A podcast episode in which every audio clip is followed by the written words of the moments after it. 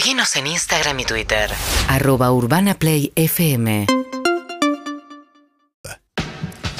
Mientras tanto, en el mundo, uno de los temores grandes es si Vladimir Putin, en la escalada del conflicto con Ucrania, sería o no capaz de usar armas nucleares, ¿no?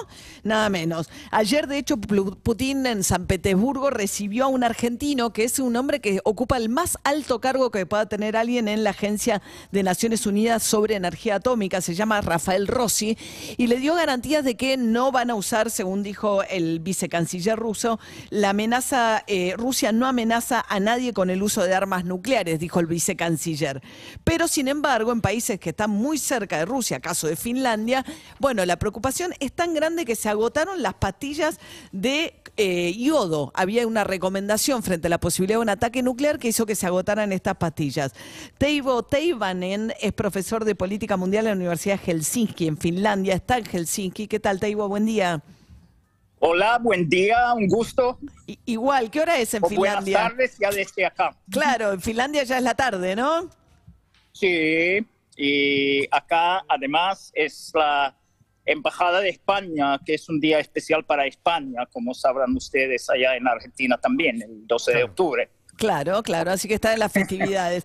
Bien, Teivo, ¿qué pasa? ¿Hay realmente temor en Finlandia a que efectivamente Putin pueda recurrir a armas nucleares y esto explica el consumo de las pastillas de yodo? Bueno, creo que se ha exagerado un poco esa noticia a nivel internacional. De un lado, es verdad que hay algo de preocupación por las posibilidades de una escalada en las tensiones, escalación de la guerra, pero de otro lado, había ya sido cronometrado de alguna manera renovar las recomendaciones sobre lo de yodo. No es una coincidencia que sale ahora, pero salió de una manera sorpresiva y causó un poco pánico en el sentido que se acabó la venta en las farmacias y los medios de comunicación lo pusieron también, hicieron visible eso y el resultado era que comenzó a circular la bola de que hay un pánico en Finlandia sobre lo nuclear. Algo de temor hay, pero tampoco tanto. Ahora, el consumo de pastillas de yodo se supone que eventualmente serviría para paliar los efectos de la radiación frente a un ataque nuclear. Frente a un ataque nuclear u otro tipo de radiación. Acá, obviamente, en Finlandia y países cercanos, existe la memoria también de Chernobyl, un accidente en los años 80 donde una parte menor de la de lo radioactivo llegó hasta Finlandia. Entonces, como hay una planta nuclear en Ucrania también que ha sido objeto de algunas cosas agresivas por parte de Rusia. Claro, eso-.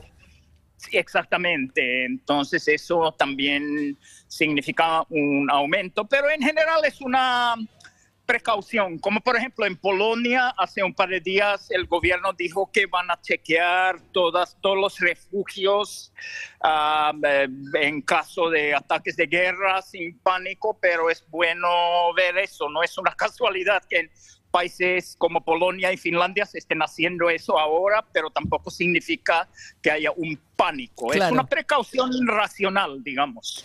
Ahora, ¿por qué eh, para la población menor de 40 años es la indicación del consumo de las pastillas de yodo?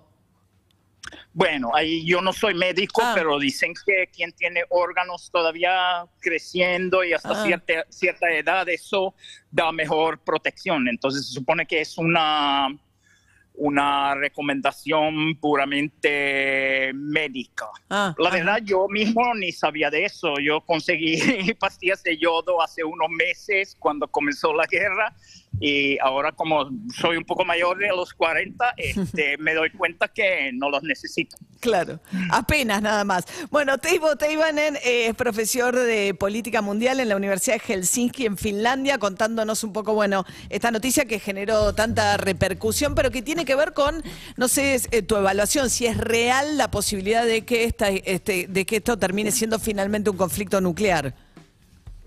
Bueno, sí debería, de- te- sí debería apostar, apostaría que no, no, el riesgo no es muy grande, pero sí, después de la crisis de Cuba de los años 60, creo que es el segundo momento más grave en cuanto a la posibilidad de una guerra nuclear. O sea, no hay que negar eso tampoco. Claro, claro. Gracias, Teibo. Buen día, buenas tardes para vos. UrbanaPlayFM.com